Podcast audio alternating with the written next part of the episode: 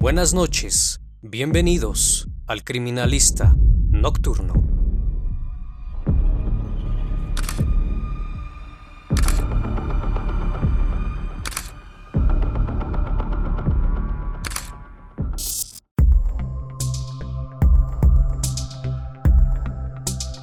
René repetía algunas frases. Yo preparaba la grabadora. Su voz tan hermosa me traspasaba. La miro fijo. Crea el vacío. Una voz semejante a las otras. Solloza mientras el espacio crece. De pronto una luz y un fuerte sonido plasman mi mente. Observo su cuerpo caer de la silla. Sus ojos, boca y nariz derraman un rojo intenso. Le hablo, pero no responde. De repente un silencio invade el lugar. La obsesión ha dominado mi interior. No puedo parar. Y lo que viene para mí fue un gesto de amor. El siguiente caso tuvo lugar el jueves 11 de junio de 1981. El autor de los hechos, Issei Sagawa, Comencemos por el inicio. Issei nació el 26 de abril de 1949 en Japón, en la época donde la Segunda Guerra Mundial azotaba de hambre a la población. Aunque sus padres tenían cierta posición económica y social, fue un niño prematuro demasiado pequeño, que creció con muchos problemas físicos, pues a muy temprana edad sufría de gastroenteritis, tenía un aspecto débil, a pesar de ser mayor que su hermano, se veían de la misma edad y tamaño, por lo que la gente pensaba que eran mellizos. A la edad de 5 años, recuerda que sufría de terribles pesadillas que lo atormentaban noche tras noche. En sus recuerdos, se veía a él mismo en el interior de una enorme charola con agua hirviendo en su desesperación, trataba de huir, pero no conseguía escapar. Sentía como lentamente se cocía dentro del agua hasta que aparecía una persona para devorarlo sin compasión.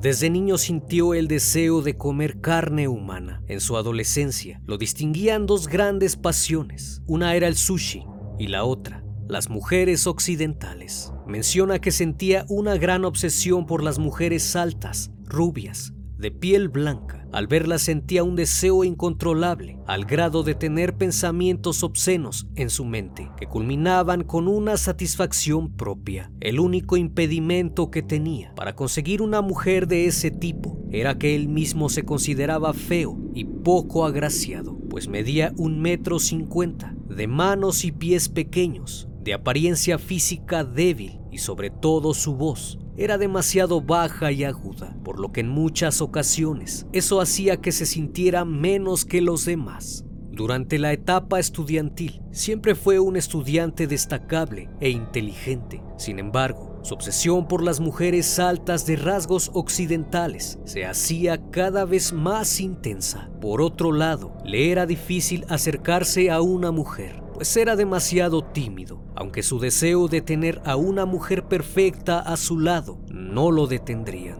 hasta que un día su fantasía se haría realidad. Mientras estudiaba literatura inglesa en la Universidad de Wako en Tokio, cuando tenía 23 años, ahí se relacionó con una mujer alemana que recién se había mudado al vecindario. La joven daba clases de idioma él menciona que cuando la vio caminando por las calles, lo primero que se le vino a la mente fue si podría comerla, hasta que un día, debido a su obsesión y tras algunos días de fantasías imparables, decidió ejecutar su plan. Se metió por la ventana de su apartamento e intentó lastimarla para comérsela. Llevaba una máscara y un paraguas para atacarla. Al entrar a su habitación, la joven se encontraba dormida. Caminó alrededor de la cama, pero su nerviosismo hizo que tocara el cuerpo de la joven con su rodilla, por lo que de inmediato se despertó y se levantó asustada. Al verlo comenzó a gritar y se intentó salir de inmediato, pero aquella mujer lo tomó del brazo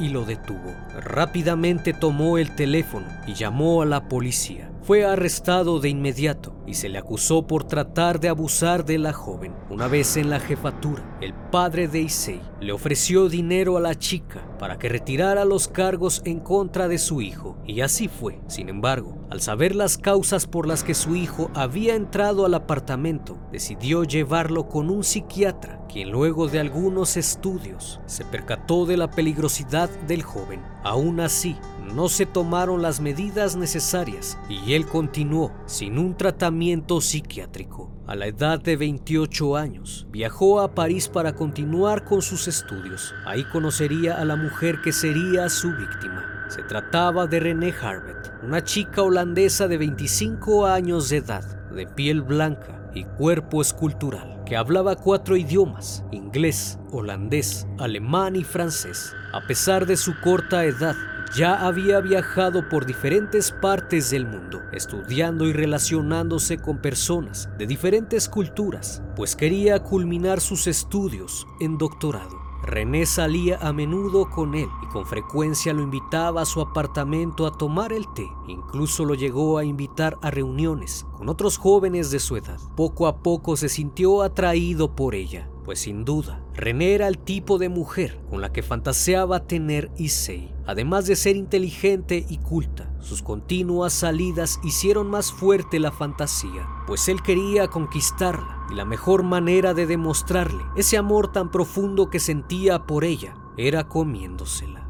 Así que en alguna ocasión intentó besarla, pero ella lo rechazó mencionándole que prefería tener solo una relación de amistad, lo cual no tomaría nada bien. Al llegar a París, Issei había comprado un rifle calibre 22 para su protección, el cual utilizaría la noche del crimen. Las siguientes semanas fueron importantes para planear el asesinato. Menciona que no paraba de tener fantasías con René, por lo que poco a poco fue ganándose su confianza. Una vez teniendo en mente lo que haría, le envió una invitación a la joven para que fuera a su apartamento, pues necesitaba ayuda para leer un poema que estaba en alemán, ya que necesitaba grabar dicho poema para una clase en la universidad. Además agregó una nota donde le pedía disculpas por aquel día, haciendo hincapié en que sería la última vez que la molestaría. Issei había tomado la decisión de demostrarle su amor a toda costa. La noche del jueves 11 de junio de 1981, Issei invitó a comer a René. Preparó su comida oriental, sabía le gustaba a su amiga pues le divertía comer con palillos. Ambos se sentaron en el suelo, al estilo japonés, para comer y beber té. Entonces encendió la grabadora de voz para registrar a René leyendo uno de sus poemas favoritos. Hablaron durante varias horas y Sei le declaró su amor. Le expresó la pasión que sentía por ella. Primero intentó besarla, como lo había hecho en otras ocasiones. Ella retrocedió e inmediatamente lo rechazó y le explicó que solo quería ser su amiga. El joven se levantó desconcertado, le mencionó que estaba bien, le acercó otro libro a René para que ésta continuara leyendo, por lo que decidió ejecutar su plan. Entonces Issei se levantó, simulando buscar una botella de vino en la cocina, para relajar la situación y continuar con las traducciones. Fue entonces que apareció con un rifle calibre 22 que tenía escondido en un armario. Salió y le apuntó para asustarla. René estaba de espaldas, leyendo el libro que hacía unos instantes le había proporcionado. Accionó el arma y ella cayó fulminada. Fue entonces que sintió un deseo incontrolable, mencionando que no se pudo resistir. Entonces le quitó todas sus prendas, observa detenidamente su piel blanca y decide que lo primero que comerá serán sus glúteos. Toma fotografías de todo el suceso. Después fue a la cocina y trajo consigo un cuchillo. Comenzó a cortar, pero se percató que había demasiada grasa, por lo que con sus manos desgarró un pedazo y lo puso en su boca. Lo comió enseguida, teniendo la mayor experiencia de su vida. Después tomó otra fotografía y continuó. Esta vez abusó de ella, pues el deseo que sentía era incontrolable. Al acercarse al cuerpo, la rodea con sus manos y ella emite una especie de suspiro. Inmediatamente la besa y le dice que la ama.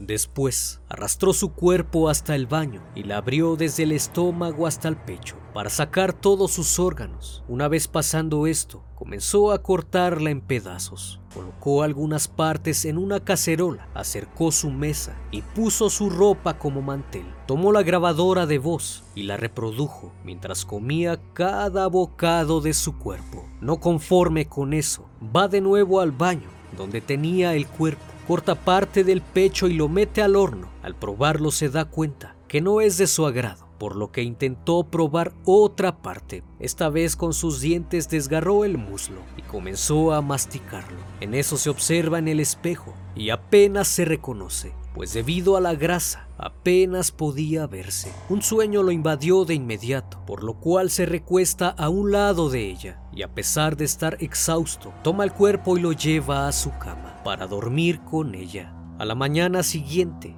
una vez que logró estar en plena conciencia, pensó cómo deshacerse del cuerpo, pero luego de ver que aún estaba fresco y que todavía no olía mal, continúa comiéndolo, cortando otras partes, extrae su lengua, se detiene frente al espejo y se observa masticando. Luego de eso desprende la cabeza con una pequeña sierra que tenía e intenta comer sus ojos, pero se percata que es muy difícil sacarlos, por lo que toma una bolsa de plástico y la introduce ahí. Al día siguiente, corta las extremidades con un cuchillo y un hacha, acomodando los pedazos dentro de dos maletas, pues pensaba que sería la mejor manera de esconder el cuerpo y sacarlo de su casa. Una vez terminado, tomó algunas partes del cuerpo y las metió al refrigerador. Otras las llevó a la cocina. Tomó un sartén y comenzó a freírlas. Agregó sal y pimienta para cocinarlo. Así que ese día también comió del cuerpo. Ya por la noche llamó a un taxi y le pidió lo llevara a los suburbios de París, el bosque de Bolonia, un bosque lleno de vegetación donde se podía pasar por desapercibido. Una vez ahí, trató de arrojar las maletas al lago, pero eran muy pesadas. Después se percató que algunas personas lo estaban mirando, por lo que empezó a ponerse nervioso y al final las abandonó ahí, por lo que a solo minutos después las maletas fueron encontradas por unos transeúntes. Debido a la poca profundidad del agua, pues cuando llamaron a la policía, alertaron que sobresalía un pie y una mano. Al regresar a su casa, abrió el refrigerador y siguió comiendo partes del cuerpo que había conservado. Al día siguiente fue publicada la noticia del macabro descubrimiento. El mismo taxista que transportó a Issei y sus maletas hasta el bosque se presentó en la comisaría para informarles que la noche anterior había llevado ahí a un hombre que llevaba unas maletas. En un principio se le hizo extraño que le pidiera que lo llevara hasta ahí, pues no es común que alguien acuda de noche y con maletas hasta ese lugar. Aquel taxista guió a la policía hasta el apartamento número 10 de la calle Erlinger, donde los agentes encontraron a Issei Sagawa, un estudiante japonés de 32 años. Cuando la policía francesa llegó a su departamento con una orden de captura, Issei los dejó entrar sin problemas. Los agentes encontraron una pistola, una alfombra manchada de sangre y al abrir el refrigerador encontraron pedazos de un cuerpo de mujer, incluso los labios. Una escena impresionante para la policía de ese entonces. También pudieron encontrar la escalofriante sesión de fotografías de las diversas fases del hecho. Rápidamente le colocaron las esposas y fue detenido. Una vez en la jefatura, confesó lo que había hecho con una frialdad inexplicable, pues parecía otra persona. Años más tarde los psiquiatras dirían que sufría de despersonalización. Contó todo con gran lujo de detalle. Una vez terminado el interrogatorio, mencionó que desde hace tiempo ya tenía pensado comérsela, agregando que siempre había tenido la inquietud de comer carne humana. Una vez en el juicio, justificó sus actos diciendo que tenía una historia médica con una enfermedad mental. De hecho, sus descripciones fueron tan detalladas que el juez decidió que él no era competente para ser juzgado. Sagawa fue condenado a un periodo indefinido de prisión en el asilo Paul Giroud de París, luego de que tres psiquiatras lo evaluaran y lo diagnosticaran como demente, agregando en el dictamen que nunca se curaría. Su multimillonario padre, Akira Sagawa, hizo un trato para que en 1984 su hijo fuera transferido al hospital psiquiátrico Matsusawa en Japón, debido a que supuestamente había contraído una enfermedad intestinal. El gobierno de Francia no se opuso al traslado, pues pensaban que le quedaba poco tiempo de vida. El fiscal creyó que allí estaría preso de por vida, pero solamente permaneció internado 15 meses y quedó libre en agosto de 1985 gracias a su padre, pues en una nueva evaluación psiquiátrica llegaron a la conclusión de que no tenía ningún problema mental. Muchas personas se indignaron con su caso, pues consideraban que sus actos ameritaban la máxima condena en la cárcel, pero no fue así. Lejos de eso, una vez en libertad, Issei Sagawa se convirtió en toda una celebridad. Primero gracias al libro Cartas de Sagawa, donde se narran los acontecimientos de los hechos. Después sacó su propio libro titulado En la niebla, el cual tuvo mucho éxito en la población asiática. Lejos de recibir el castigo que merecía, comenzó a recibir entrevistas y reportajes en donde explicaba con lujo de detalle sus impulsos y perversidades, así como los actos que lo motivaron a cometer el crimen. Incluso lo llegaron a nombrar como el padrino del canibalismo. Para los japoneses, él era todo un héroe. En las carteleras del cine francés llevaron a la pantalla grande un documental titulado Caníbal donde trataron de explorar los deseos ocultos de este sujeto. Sus padres murieron en 2005 y en su última entrevista, Sagawa declaró haber perdido todo su dinero y vivir de un subsidio, mencionando que regularmente lo llaman para participar como actor de películas para adultos. Y te estarás preguntando, ¿cómo es que una persona que cometió actos caníbales siga en las calles sin tener esos impulsos nuevamente? Pues la respuesta es que esos instintos aún permanecen. Él mismo ha mencionado que aún sigue sintiendo atracción por la carne humana, que en ocasiones cuando llega a salir de su apartamento observa las piernas de las mujeres y siente deseos de comer un poco. Para tratar de controlarse, recurre a muchas prácticas fantasiosas, aunque debido a su edad avanzada, el deseo ha disminuido progresivamente. Afirma que ya no se siente atraído por las mujeres de Occidente y que las mujeres más hermosas están en Japón. Por último, justificó sus actos aberrantes diciendo, mi gesto fue un acto de amor. De aquella manera, conseguí tener a René dentro de mí para siempre. No olvides suscribirte al canal. Cada semana son presentados los mejores casos que han marcado al mundo. Esto es El Criminalista Nocturno. Hasta la próxima emisión.